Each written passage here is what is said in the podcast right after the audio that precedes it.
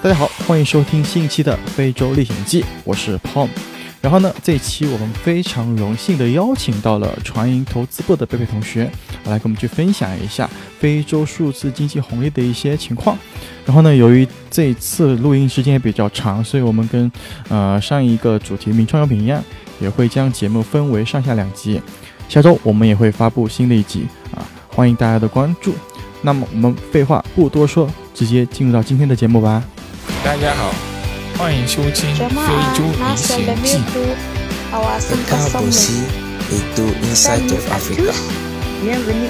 Hello, Kilamjo, Makaribisho aku famo nyasha la Afrika。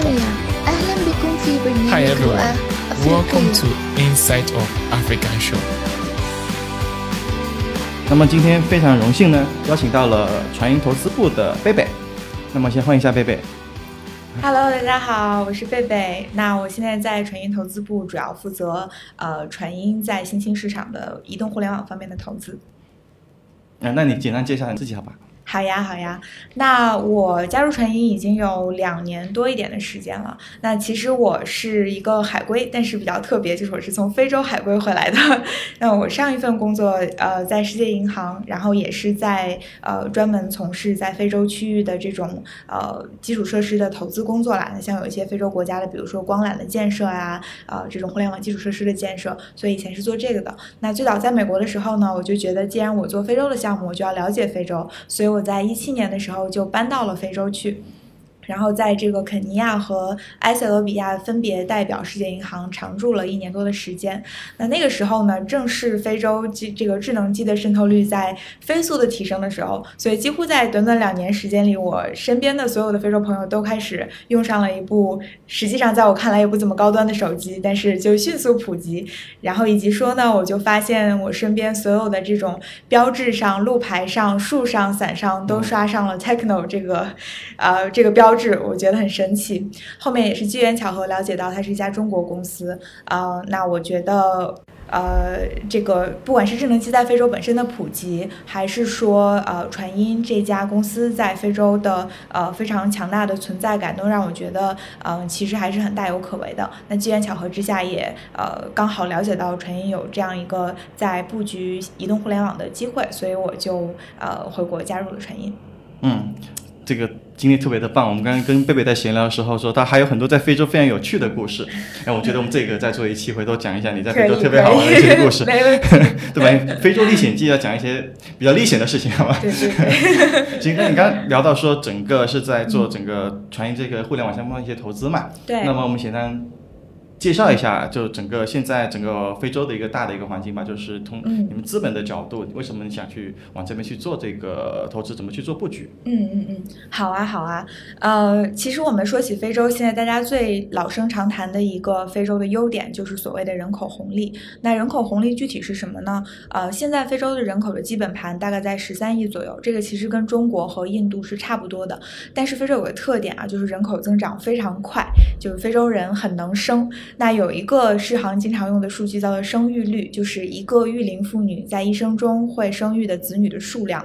那平均来讲，全球范围是二点一，中国是呃这个比全球低一点一点九，然后在非洲这个数字是四点九，也就是说一个非洲妇女她在一生中会生育将近五个小朋友，并且呢，因为非洲的医疗条件在不断的提升，所以婴儿的死亡率在下降，所以他们基本上就是一个人口在疯狂增长的大陆。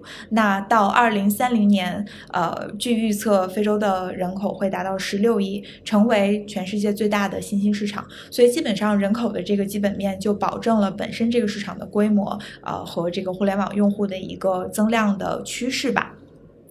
那另外一点呢，就是呃，大家也知道，非洲的人口是非常年轻的，嗯，就比如说呃，传音手机的用户的平均年龄大概在十九岁左右。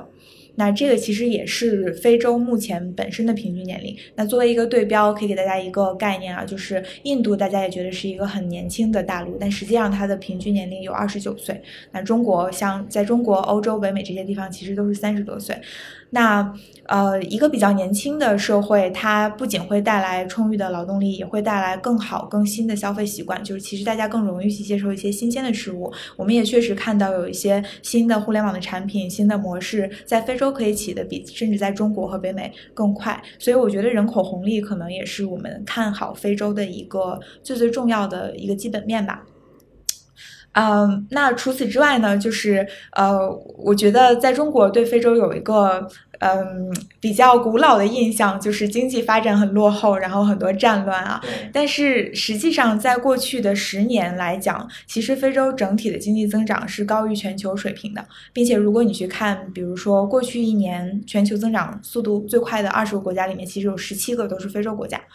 嗯，像埃塞、肯尼亚、加纳这些国家，甚至可以达到这种 GDP 的平均每年的这种 double digits 的增长，这个就可以比肩中国的九十年代。啊，所以你可以想象，在我们中国就是经济腾飞最快的时候的这个一个市场的样子是什么样的？基本上就是在野蛮增长的状态。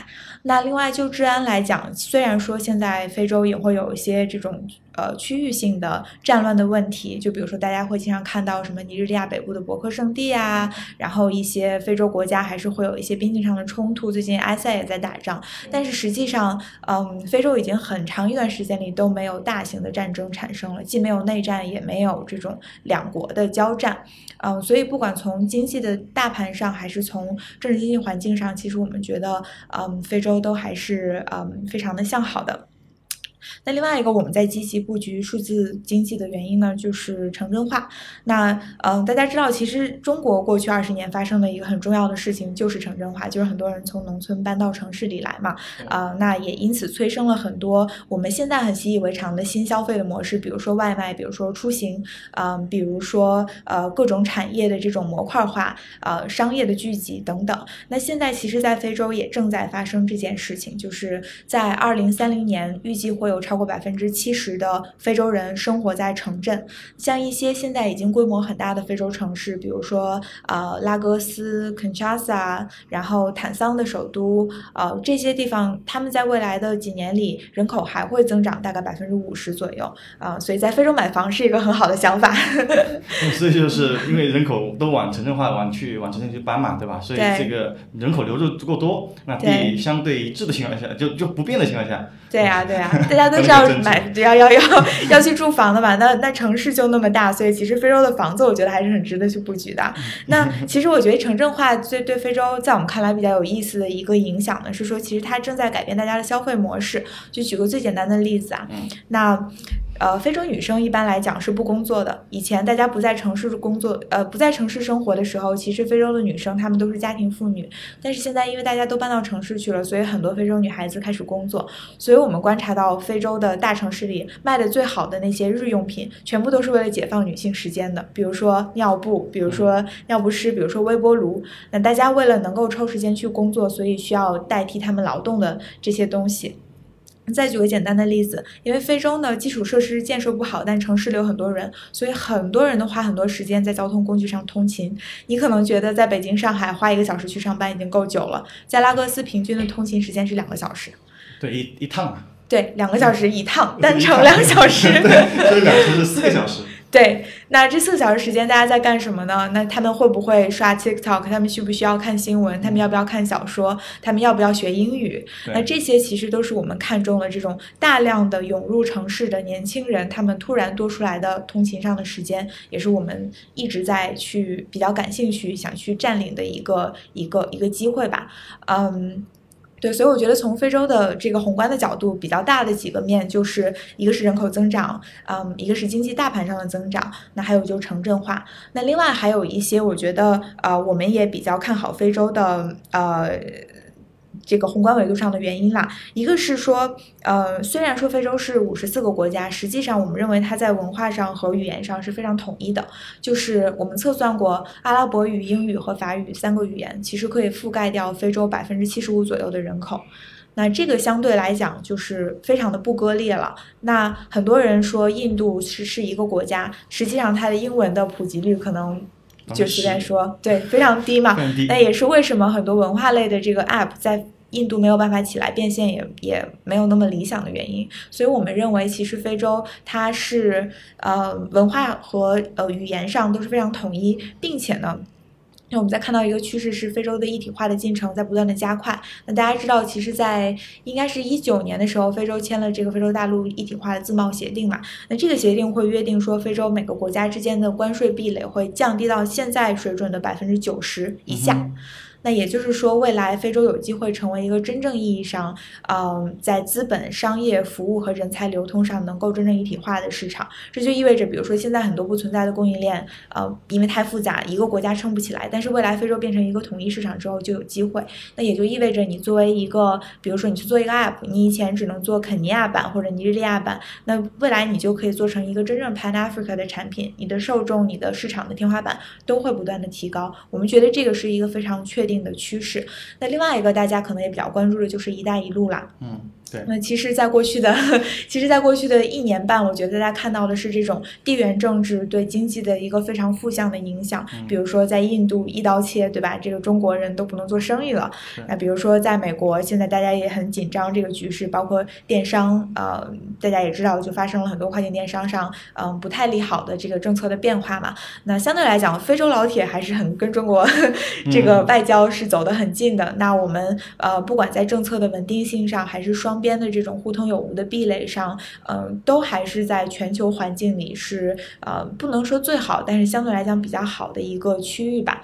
那另外，嗯，因为“一带一路”的这个倡议啊，其实中国不不管是在呃鼓励中国企业去进驻非洲市场上，还是在支持非洲的各种各样的基础设施建设，比如说从交通到物流到光光缆、光纤这种电信基础设施上，嗯，都在加速。那这个对民营企业去非洲是非常的利好的。那你基础设施起来之后，你送货会变得更便宜，上网会干变得更便宜，你就可以在此基础之上去建筑一些其他的东。东西，呃，包括比如说，呃，我们知道像呃中国的进出口行、国开行，其实每年都有大量的援助在流向非洲嘛。那这些很多其实都对中国的民营企业有一些政策上的倾斜，嗯，所以在出海来讲，我们认为其实非洲在长期都会是一个非常理想的市场。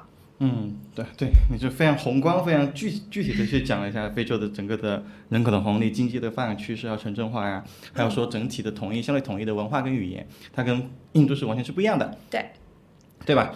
然后对于出海的创业者也好，或者是这些民营企业也好。它就是国家在投钱去做这个叫做基础设施嘛，就有点像建高速公路的一个意思，对吧？像我们知道一个国一个地区要发展的话，它交通必须得先通路，你才有后头发展。那么有一个年很年代感的东西，就是互联网以前叫什么东西呢？叫信息的高速公路，对吧？OK，当我们这些基础设施都做好的时候，其实是非常有利于整个互联网或者是呃，就是就是互联网吧，互联网这个产业在非洲的一个发展的。是的，是的，对吧？然后你说的语言。其实，像我们最近在做的一些事情的情况下，就在尝试，或者我们在了解到，就是因为整，因为我我认为一个地方啊，因为我们是跨域嘛，跨一个地区或者跨一个大陆的一个情况下，其实文化其实冲击或者差异是很大的。对。而且他们像非洲很多国家是受到欧美国家的一个殖民，所以它可能会有英文、葡萄牙语或者法语的这样这样子的一些语言。那么像英文，他们会说欧美国家影响多一点，嗯，对吧？然后。像法语，其实我们发现，其实法语是很这个世界是缺少很多的精品的内容的。对，是的，是的，对吧？所以这一块其实这种小众语言，或者在非洲并不小众的一些语言，其实都有利我们说我们去做内容布局或者做些产品也好，都是有，我觉得都是还有机会的。是的，是的，是的。对。嗯，那那这样子，那我们看到了整体的这么一个趋势嘛？嗯。但是就是我们刚说光说也不行嘛，对吧？我们 我们是行动派嘛，对吧？那么传音在这一个非洲这么一个情况下，我们做了哪一些赛道的布局呢？好呀，好呀。对，那可能大家对传音的一个比较普遍的理解，不是黑黑自己公司的意思，就是一个在在非洲卖手机的嘛。对 对。事实上，确实我们的主业和现在不管从营业额还是呃体量来看吧，就是这个是嗯比较比较重要的一个板块了。那那其实，在我们这个过去十年传音深耕非洲的呃这个过程中，我们发现一个非常呃重要的趋势，就是智能机的普及。那现在这个呃非洲的智能机大概渗透率，所谓的呃智能机渗透率口径啊，就是说呃在所有的手机用户里面，智能机用户的比例大概在可能刚过百分之五十左右。那但是在不断的不断的增长，那预计在二零二五年会达到百分之六十七。那这个数字是什么概念呢？就是其实中国的移动互联网的腾飞，大概也是在智能机的渗透率达到这个呃就阈值等对这个这个这个阈值的时候，对这个 tipping point 的时候，嗯才起飞的。所以我们我们就一直在想啊，就是其实传音在非洲的渗透率是很是比较高的嘛，而且非洲有个特点，就是从来没有经历过 PC 时代，就是呃我不知道我们这个听众群体都是比较年轻人还是曾经 OK，那就是在中国是曾经有过大家还用电脑上网的时代，所以所以在在中国的这个呃移动互联网的崛起，实际上是经历过一个 PC 时代到移动端的一个过渡的。那我们对移动产品的这个认知和习惯，其实受到 PC 时代的影响了。那包括现在的像微信这样的流量巨头，其实它多多少少借力于自己在 PC 时代的一个呃一个 legacy 吧，一个一个一个呃基础传承。对一个一个对一个基础。那所以说，你作为一个新的玩家，你可能很难就是去呃去切以前巨头的份额。但是在非洲是有这样的机会的，因为所有人都是通过智能机第一次上网，就智能机这个小小的。仪器其实是对很多非洲人来讲，是他们第一次呃接触到互联网，第一次有有有机会能接触到外界的信息和内容和和各种形式的服务的一个一个入口吧。那。从移动化的角度，比如说我们举个例子啊，就是嗯，在所有的上网的端口里面，呃，这个移动就智能机所占的比例，在中国大概是百分之七十左右。那呃，在呃欧洲这些地方，它移动化其实相对就差一些，大概百分之五十。在非洲，其实移动化程度跟中国是一样的，也是百分之七十。也就是说，非洲人都用智能机去上网。那这个东西对他们来讲是什么样的一个概念呢？就是其实比如说传音的手机用户里，我们去访谈一些用户。会有大学生，他晚上睡觉的时候把自己的手机放在箱子里锁起来，嗯，或者拿个绳子绑着，因为 对他来说，这个就是他最重要的一个资产，然后也是他唯一的一个可以上网的工具。那我们就在想啊，那既然传音有这么多呃手机用户，我们是不是可以把它转化成移动互联网的用户，以我们的手机为一个流量的载体和入口，去引入更多的移动互联网的服务在上面？那我们可以通过我们的流量的支持和嗯。和比如说本地化能力的支持，一些资源的支持，帮助这些移动互联网产品在非洲的手机上生长起来。所以这个是我们的一个一个大逻辑。那另外我们也注意到说，嗯，之前会有很多人去质疑，比如说你非洲是不是移动资费太贵，大家舍不得上网，或者是是不是大家都没有钱，那所以变不了线。其实这两个问题我们都在看，尤其过去两三年，我们觉得。都在迅速的被解决当中。那以移动资费为一个呃这个例子吧，就是我们去看各个运营商的嗯 RPU，就他们每年的这个营收，可以看到大概中国移动大概是七美金左右，然后印度很低，印度只有可能两三美金，因为它整个资费就很低。那我们。惊喜的发现，其实非洲现在这种移动运营商的 ARPU 可以达到，比如说四五美金这样一个量级，大概是中国的三分之二。但对比之下，比如说尼日利亚，它的收入只有中国的三分之一。这意味着什么呢？这意味着其实，呃，非洲人在同等收入的情况下，其实他更愿意在互联网上花钱。那可想而知，因为他更年轻，他有更多的时间，然后他也更更愿意去接受这样的习惯。所以我们觉得，不管是从变现上，还是在这种对数据资费的慷慨程度上，其实非洲。的机会是起的很大的。也是因为这个原因，其实传音大概从三年前吧开始比较关注互联网方面的布局，尤其是以非洲为首的新兴市场。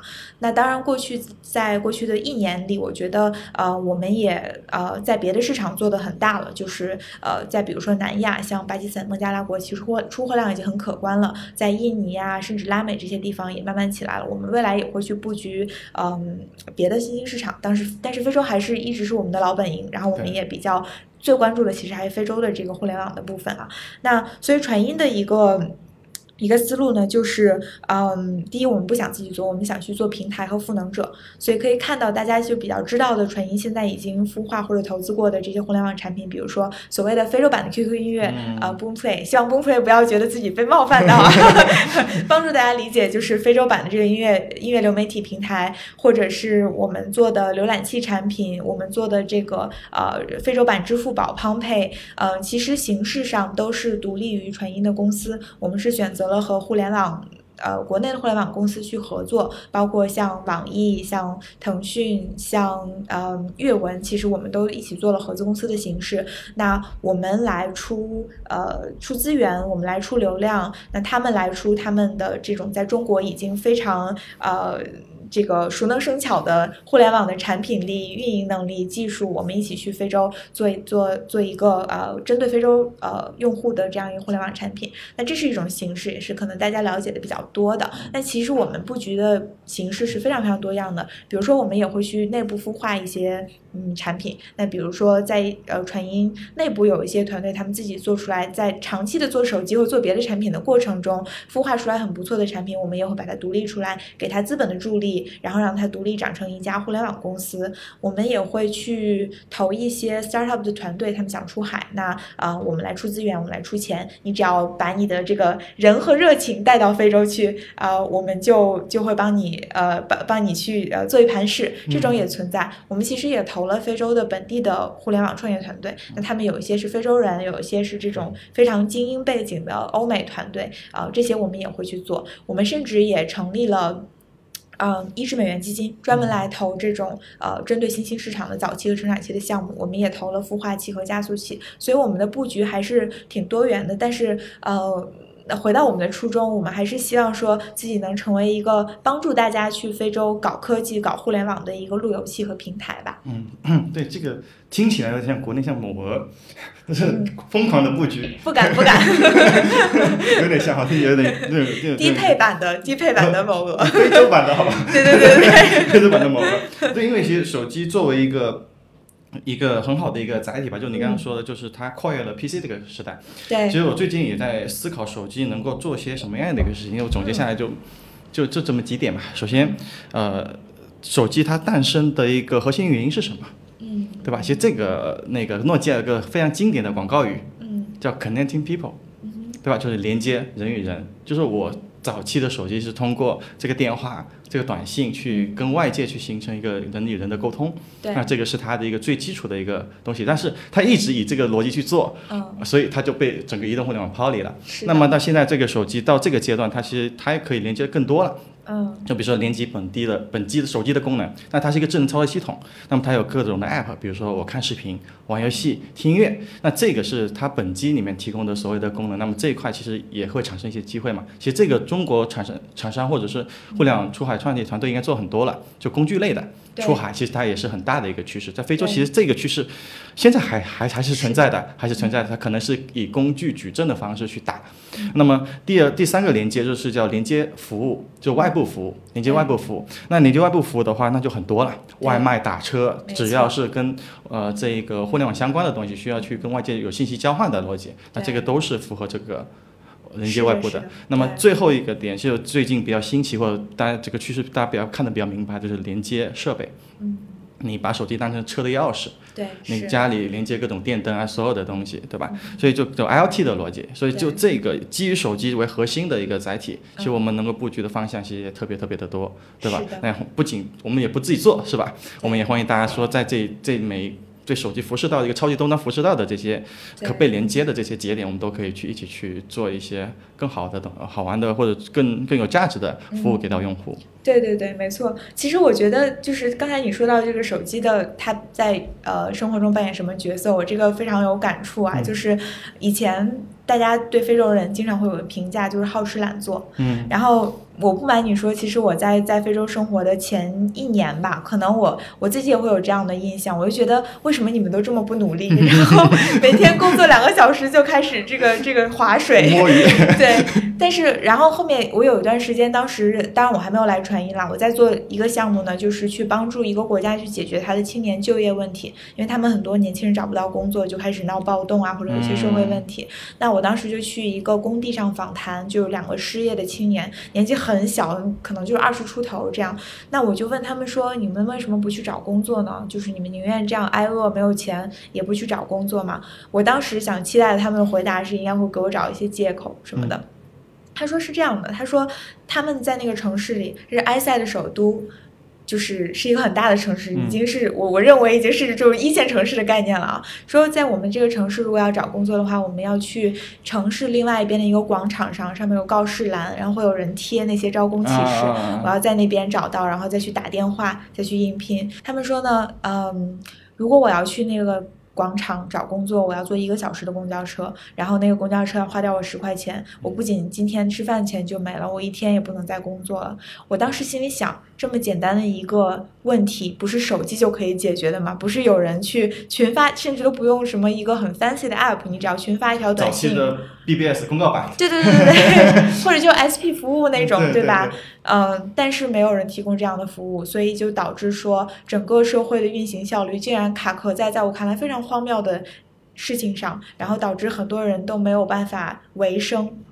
所以就是刚才也说到说，其实手机它可以有不同层次的功能，它实际上是可以扮演一个非常核心的角色，比如说连接你人生中所有的设备，所有的服务。对。那呃呃，我我其实比较认同一个观点，就是呃，在每个国家，尤其在新兴市场，它互联网的发展历程多多少少是一个时光机理论，可能是改良版，可能不不能你所有的维度上都降维打击，都会照照搬复制。其他国家发展中，呃，发达国家的这样的一个发展路径，可是我觉得在互联网行业多多少少呢，太阳之下没有新鲜事。就是在我们中国或者在美国，你看到已经发生的事情，实际上在非洲迟早会发生，只是它可能形态上有所微调，顺序上有所微调。那在非洲现在的情况呢，就是像我刚才说的，很多人连短信订阅服务可能都没有。嗯。还有，那我们实际上就大有可为，嗯，而且顺序也不一定会按照刚才我们说的，呃，我们首先去连接人，然后再连接内容，再连接服务，再连接设备。那举个简单的例子啊，其实，呃，像过去一年尼日利亚大家呃资本很关注的一个起来的趋势，就是数字货币的交易。那很多人开始就是，据说某一个交易所，我忘了是哪一个啊，就是尼日利亚是去年交易量最大的国家。那你可以想象，在一个国家，很多人都还没有用上智能机，然后大家也都不相信电商，但却开始交易比特币，就是它完全是一个 leapfrog 的形式正在往前发展。所以我们觉得非洲很大意义上，就像你刚才说的那个不同层次的事情，在中国是每五年一个阶段，每五年阶段，在非洲几乎是同时发生，然后一夜之间正在爆发。我们也觉得这个是确实，首先是一个很大的商业机。机会，其次就是因为这些事情可以同时发生，所以它正在非常快速的改变每个人在非洲的生活。对，因为其实手机在生活中扮演的角色其实很多的，其实它的核心总结下来两种目的，一种就是提升效率。对对，比如说你刚刚说的那个跨地域的，我我不用跑到那么远的地方坐一个小时的车去去看一个光招聘广告嘛，那么这个是一种方式。那人人性都是懒的。因为我们做产品啊，或者做其他，最终还是人性嘛，对吧？那大家都有这种讲究效率的需求。那其实大家在一直在讲本地化，本地化。那么我觉得有一我自己有一个观念，就是服务即本地化，就是大家都有同样的需求。比如说我在中国，我用饿了么、用美团，我可以点外卖。没错。那么你在非洲，我只要在这个平台上能给提供同样的服务。对对。但他他在拉各斯。对吧？他能够，大家不假，他能点到外卖，其实也是一种本地化的一种能力嘛。是的，是的。因为世界在改变，我觉得这种也是一个好的方式。那么第二种方式，呃，这个目的就是消磨时间。那有什么消磨时间呢？社交媒体。对。疯狂疯狂的占用用户的时间嘛。是。看视频。对。玩游戏。对。对吧？其实这这个层面是也会运用很多的一些机会，就是看大家是往想往哪个方向去做。嗯嗯。对，就是我的一些一些理解。对，其实其实我觉得我我我还是蛮同意的，因为我觉得人的需求就是放诸四海皆准啊，就是实际上就是那些嘛。人性都是这样子的。对对对。所以就是有很多共性的东西，然后只是你在落地，根据你的文化的不同，你它的一些禁忌，对吧？因为我我甚至认为一些宗教性的国家反而也特别好，因为它有一个相对有个约束，道德约束比较强的道德约束的东西它跟法律像是有点像，然后能够有比有依可嗯有依据可循。他们比如说非常鲁静的一个习惯，对对。对吧？这些东西都是我这个，比如说可兰经，他们会祷告，对吧？对等等这些东西，是的是的。它都可能把线上这些线下一些场景往上线上去搬的一个，存在这样的逻辑，就是可能着力点不一样，切入点不一样，嗯，就像你说的阶段那个顺序不太一样，但我觉得最终大家还是会用手机去连接到广更广阔的世界。对，我觉得我们我们投的这些公司，或者我们投的这些合资公司吧，我觉得其实在过去几年做非洲业务的过程中，就是有一个很有趣的趋势，就是互相教育，就是我们的产品在教育用户，但其实非洲产品、非洲用户的需求也在教育我们这些呃。中国或者是中国加海外的团队就怎么去做所谓的本地化？那本地化其实我觉得，嗯，这个话题说大也大，说小也小，就是我们认为在一个大家的需求和人性是相通的一个大框架上，其实确实每个地方都会有自己非常非常内实的那种小需求啊。就你刚刚提到宗教，我觉得特别有意思，就是在非洲，比如说在 Boomplay 上，嗯。呃播放量最多的这个音乐品类，很难想象是 gospel，就是这种宗教音乐，就是这种呃教堂的礼赞。嗯然后所有的区域里面，呃，用户互动最多的评论区都是这种 gospel 的歌曲。然后下面就说啊，请保佑我下一场考试考好，嗯然后 保佑我的爱人平安健康。嗯、以及说我们确实发现，就像说的，因为就是非洲人大部分都有信仰，所以在很多事情上，其实是我们看到很多这种用户人性向善的一面。嗯，就是比如说像非洲，呃，我们了解到一些像做这种呃贷款的公司，其实他们催收就是根本就不需要用特别多的努力，因为只要提示他一句，然后再再说一下，你知道圣经里是嗯不鼓励人家欠钱的，大家就会很自然的把钱给还上。所以我觉得我们这些这个在非洲关注到的一些呃小的这种本地化的需求，其实是嗯，确实我觉得传音因为在传在非洲待的时间久一些，所以我们其实输出给我们投的这些公司。啊、这些本地化的能力，呃，还是可以帮他们，呃，就是走一些捷径的。然后我觉得，确实是在他们做的这几年，就是大家去非洲，呃，也开始慢慢的，因为发现说，哦，原来做互联网不只可以像中国这样子，原来每个地方人的需求真的是不一样。原来在中国的这个方法论不一定就能照搬的去降维打击。也因为这件事情，其实我觉得团队对非洲市场也有了很多的敬畏心。嗯对你不能强行把我们认为好的东西就就搬过去，说认为好的模式就搬过去嘛。其实这个也是一个本地化的一个过程嘛。所以本地化本地化大家一直在讲，其实看起来很虚，对，但其实是会影响到你每一个落地的一些一些怎么说呢？一些动作吧，我这么理解。包括你刚刚提到的宗教，其实我自己的一个感受，其实你是很好借助宗教这一个信仰这个习惯，把没错当成你助力的。比如说你把他的这个宗教信仰的依赖。对。把它搬到线上去，比如说圣经，我刚刚觉得圣圣经其实他们会在上面去听，然后去读。那以前他们拿一个大大的一本书嘛，现在不用了。这一方面，反正我认为任何事情都是有两面性的。嗯。那其实宗教会让你感觉到，就它的受众嗯。或者一些禁忌的东西，可能也会受到一些影响，对你的，你可能有些都是真的不能做的，那你认为可能是很好的一些点。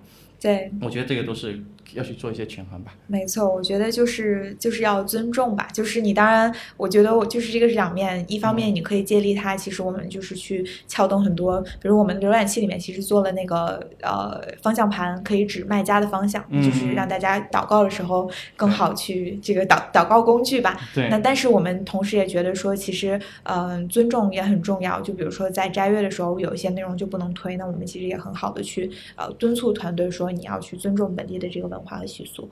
我觉得都很重要。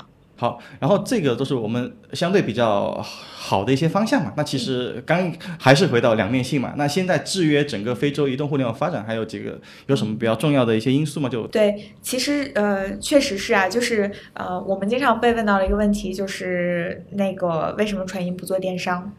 然后，呃，实际上我们对非洲市场的一个认知就是说，它的履约能力，嗯、是还没有达到可以做电商的标准。那履约能力其实就像胖刚说的这些，就是呃，有几个比较明显的瓶颈了。那一个首先是移动支付的通路没有打通，就首先非洲就是一个银行卡的普及率比较低的地方。对那在此基础之上呢，其实现在也没有一个大玩家已经把移动支付做成了一个全民现象级的产品，所以很多人即便想在网上买东西，或者是订阅一些内容啊、游戏，呃，他都很难去真的做到。呃，举个简单的例子啊，就比如说我们有一些呃互联网的 app 是可以订阅音乐的，然后有有非洲用户非常想听，但是没有办法支付，就他真的是把现金放到信封里寄到我们的办公室，这样的方式。对，因为这个 这个我也可以可以。分享一个小小的数据，就是我们在做一些小规模的验证的产品，就是支付的这个呃情况验证的时候，就他们还是有很强的付费意愿的。对，就他们一定他们会去到支付，但是呢，你知道支付百分有百分之四十的失败率的原因，是因为他卡里面没有钱。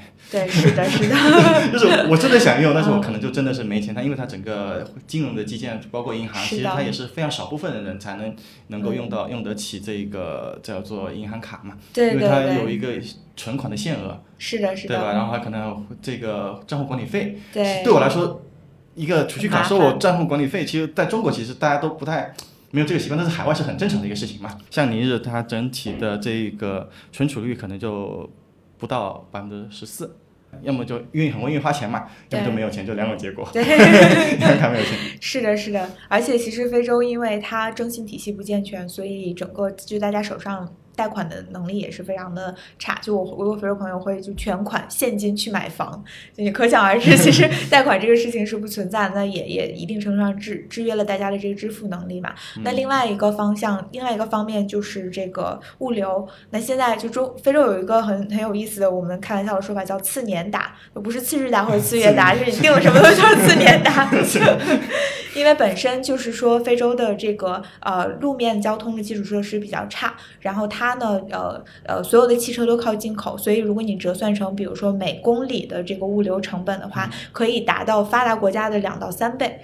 那物流的成本比较低，呃，以及说现在没有一个这种呃像呃中国的这种什么呃三通一达这种呃私营的物流体系在支撑，也没有什么 to C 的物流的场景，所以非洲整个的这个物流的能力，不管是送餐也好，还是送快递也好，基本上都是不存在的。那如果那大家都知道，朱米亚是一家在已经在美股上市的一家所谓的非洲非洲第一股嘛，他们其实也在非洲做这种朱米亚 food，就是。送餐的服务，实际上我们当然不是说他们坏话啊，就是在在肯尼亚，比如说你要是点朱米亚服务，一个小时能送到就已经不错了。你想，在中国谁能忍受这件事情？因为电商，其实我们之前的也聊过，就是其实电商要解决最后一公里，这个是某种意义上成本最高的一个一个点，对吧？那怎么把这些剩余？那我觉得有好的点就是它它人口很多，对对，而且城镇化一集中的话，其实它可以去在一些头部城市先去。击破，对吧？那我觉得是一个机会。然后还有一个另外一个制制约因素，就是他们的整个门牌，怎么怎么这道路体系好像不是特别的好，对吧？对对。然后交通也不是特别好，所以它的效率也比较低。然后还有各种帮派，对吧？就这个这这个，比如说 坐这个摩托车的就只能在这个区域运营，你你你要去下一个。不到狗，怎么可能要换一个车这样的一个逻辑，对吧？是的，是的，对，所以这个整个基础设施其实确实是影响一些呃新经济、互联网经济的呃发展吧。那刚才也说到，就是虽然说智能机的普及率在快速的增长，但毕竟现在还是没有过半嘛，所以它确实还是比较低的。以及说，比如说呃，如果看三 G、四 G 网络的这个覆盖率，在中国当然是基本上已经可以达到全覆盖，在非洲实际上只有这个一线城市可以达到。比较好的一个覆盖率，那网不好，呃，智能机渗透率不够，包括即便是智能机渗透率够的情况下，如果你低端机为主的话，其实也是会影响到一些用户的体验的，比如说带不动游戏，对吧？比如说这个一些这种跟支付有关的安全性的这个呃技技技术的底层不能保障等等，所以我觉得呃确实还是在每个维度上都还是会有一些现在发展的限制吧。嗯，对，但是这种。也就叫做早期这种阶段，就是如果你很成熟的时候，就没有什么事情了，没你什么事儿，巨头一就杀进去了，对吧？对，是的。那其实，在投资也有一个逻辑，就是我先拼命先把这个市场先做了，嗯，然后让这些 BAT 我巨头看到我，把我给买了。所以我们在资本上的布局也是我们的想法，也是说呃，希望可以呃早点去，因为呃，就像你说的，一旦巨头进去就是。做业务的人进去之后，其实资本上就会有也有通货膨胀的现象，那就是估公司的估值就已经很贵了，你可能那个时候进去可能就不划算了。其实，在印度、东南亚、印尼，其实我们已经都看到了这样的现象，特别是有一些国家就是已经贵到实际上后面就又下来了。所以在在但是在非洲，我们觉得整个这个呃风投科技的风投都还是在一个价值的洼地。就举个简单的例子，你看呃，比如说朱米亚，它呃。在过去两年，其实股价比较低的时候，呃，估值只有两亿美金。嗯，任何一个稍微大一点的市场的电商的公司，就是没有不不管有没有上市啊，就是你你至少也可以撑得起十亿美金以上的一个估值。包括像嗯，比如说我们的这个音乐流媒体，其实你去看像 Spotify、TME、呃，Serious Music，就这些其他市场的同类型的呃公司，都是两三百亿美金的。呃，市值那以非洲的人口的体量，实际上是完全可以再撑得起来几家百亿美金，甚至是千亿美金级的公司的产生的。但是现在在非洲，即便是那些估值我们认为已经拱得比较高的，也顶多只是独角兽的级别而已。所以我们觉得可增长的空间还是非常非常大。对，因为。投资投的是一个预期嘛？那其实新兴市场是很好去构建一个预期的。那那我们刚刚聊到，虽然有这些因素在吧，但是它有很好的前景。那那这些资本就除了传音之外哈，国内的这些投。投资机构有在投非洲的项目吗？投了哪些项目？应该这么说吧，我们看到其实亚洲包括中国的资本在非洲的存在感其实并不是很强。嗯，就是我们去看过去五年的所有流向非洲的资本里面，不到百分之十来自亚洲的，实际上余下的都主要来自欧洲和北美。那这个也情有可原吧，因为非洲毕竟有被殖民过的历史。啊，那先从嗯，我觉得美国的资本吧，其实硅谷还是对非洲非常的热衷的。那一方面是因为这个是一个 sexy idea，就是 比如说像像 Mark Zuckerberg，然后像 Twitter 的那个 Jack Dorsey，他们其实在过去几年都有本人去过非洲。那首先这个是很好的 PR，因为他们。就是现在这个形象也不怎么不怎么正面，所以在非洲就可以说我是助力当地的这个数字经济发展，然后会做一些相对来讲比较有社会意义的这种 impact investment，比如说他们投了呃那个 Andela，就是在非洲培训程序员的这样一个一个学校，也会投一些这种非盈利指向的呃这样一些初创公司吧，农业型啊、能源啊等等，呃，所以这个硅谷其实包括呃最近。嗯，很火的那个 Chipper Cash，就是在尼日利亚做跨境支付的一家公司。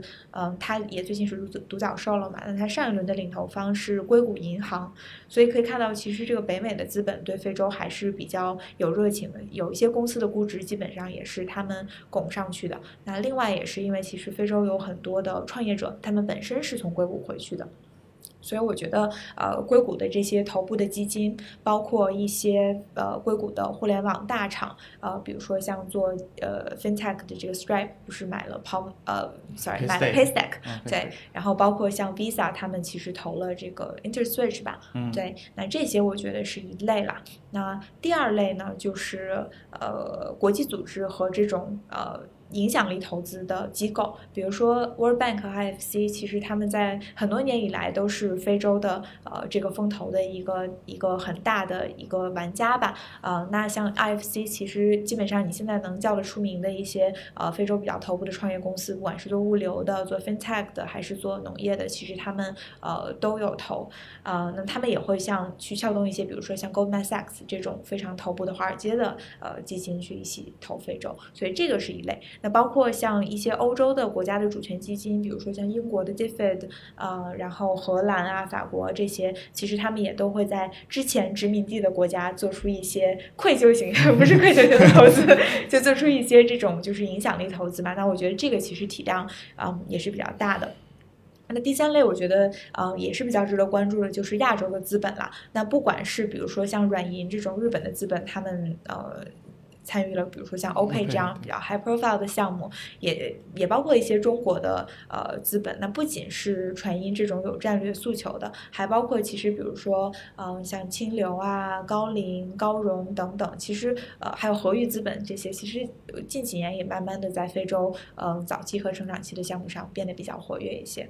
对，其实像国内大厂腾讯，它之前也投了 PayStake 嘛，对吧？对，对，它也在做这样的布局。对，因为腾讯有一个大的股东是 Naspers，它其实是非呃南非的一个大集团嘛，那它其实是非常非常了解非洲市场的情况，也非常的 well connected，所以基本上腾讯在非洲的很多布局都是通过 Naspers 呃去进行的，他们其实在那边有很好的抓手，包括呃，当然这个可以稍微分享一下，就是我们自己其实接触很多中国的互联网的大厂哈，那其实大家对进驻非洲，不管是自己业务进驻非洲，还是通过投资的形形式，呃，去买非洲的业务都非常非常的感兴趣，因为中国慢慢的已经到了一个市场比较饱和的阶段，那监管也在日益变得更加的严格，所以大家也在找说海外的市场有没有什么比较好的呃机会，所以我觉得这些都还是呃起得很快的，基本上过去的五年里，可能我们观察到非洲的风投的体量大概每年以百分之三十五的速度在增长，那这个其实是远远高于其他的新兴市场的。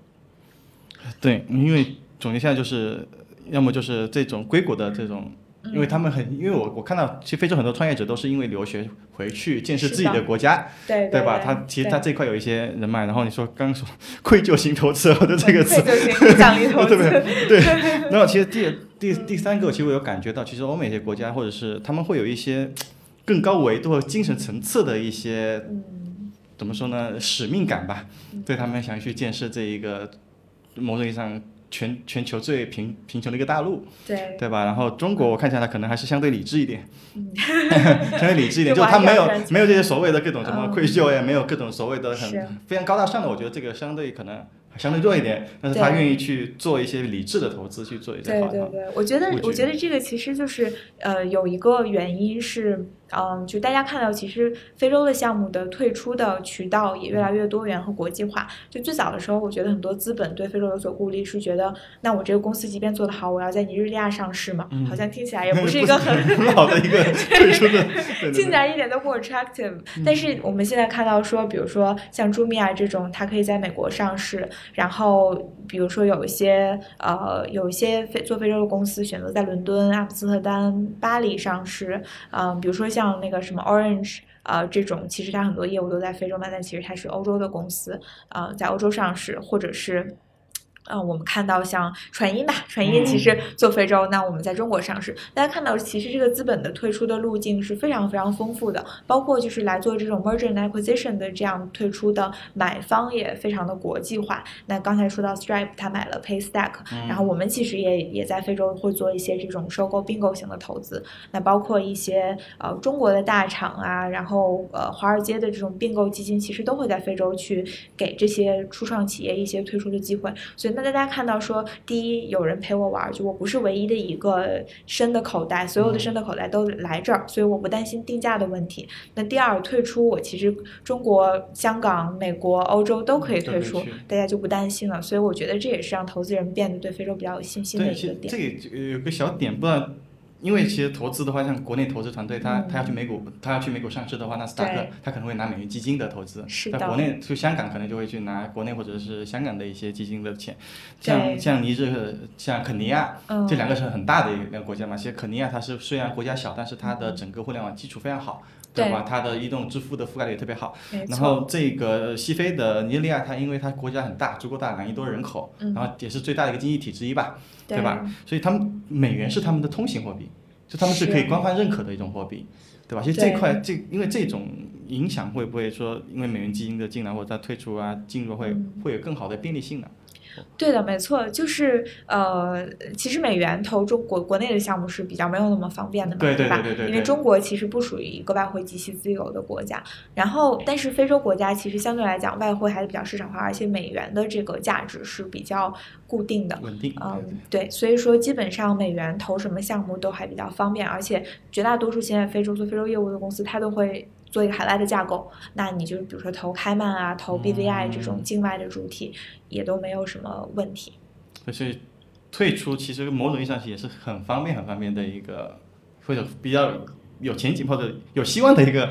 我觉得比中国要方便，至少不会说 有人告诉你说你要退市，这种这种不会这不会发生。成应该有一套非常成熟的一个钱来钱去的逻辑嘛。对，因为我们其实呃，首先呢，我们在在非洲市场已经比较久时间了嘛，就是对这个财务上怎么处理外汇问题，可能比别人经验确实要丰富一些。那第二就是说，因为我们业务很广，有需要在本地赚。花钱的有需要有可以在本地赚钱的，所以我们其实通过自己的这个资金的呃调拨，就可以避免说你每一笔钱都一定要去换外汇。包括其实现在我们很多互联网业务，可能它更多的是还要在本地花钱，嗯然后呢，所以它不不存在这个外汇出境的问题，或者是很多现在空军打法，比如说你就是在 Google、Facebook 上赚广告的钱，这个其实就境外结算就可以了。所以我觉得互联网对互联网业务来讲，呃，目前来说其实外汇的影响还是比较小的。那当然，未来如果你要去做这种本地的金融服务啊、本地的生活服务，涉及到比如跟本地商家结算等等，可能相对就比较复杂一些。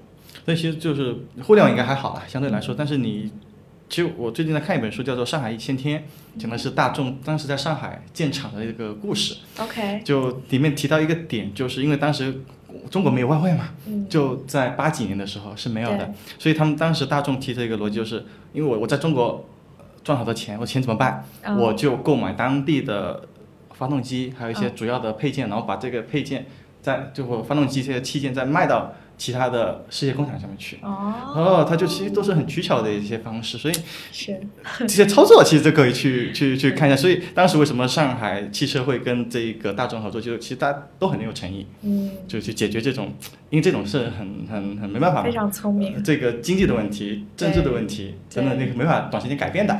对就这种形式，我觉得这个都非都都有参考意义。我觉得，上有政策，下有对策，不知道能不能这么说。但中国人的智慧，我觉得确实是。对对，我觉得这这样种启发性很强。就哎呀，原来可以这么操作，你没有会，那可以我把东西做完之后，在本地就消费了嘛。对对对，我用一个实体的方式运到其他国家，再对去对那个地方去赚外汇。对，其实就包括传音，现在很多在非洲，我们嗯、呃有一些工厂，包括有一些这种就是制造本地就业机会的呃事情，就我们也很愿意去做，因为不仅是帮我们这个在本地赚的钱我们本地花掉，而且其实就是制造本地就业啊，给本地带来一些积极的影响。其实不管对品牌来讲，还是本身对我们价值观来说，我觉得都还是非常正向的。OK，我们本期的内容呢到此就告一个小段落。那么我们下一期的节目呢，也将在下周啊准时放出，啊欢迎大家关注。然后呢，也欢迎大家添加我们的菲菲小助手，就是微信小助手啊，加到我们的听友群来。到时候呢，我们贝贝也会在群里面去跟大家做一些沟通交流。大家如果对于呃非洲的一些情况也好，或者自己有什么项目，或者自己啊、有什么想法呢，都欢迎跟我们投资部的一些同事呢进行一个交流。那怎么添加我们的微信小助手呢？啊，欢迎大家在微信搜索栏去搜索 “Go to Africa” Go to Africa” 就是到非洲去的这么一个英文啊，来添加到我们的微信群中。那我们下一期再见吧。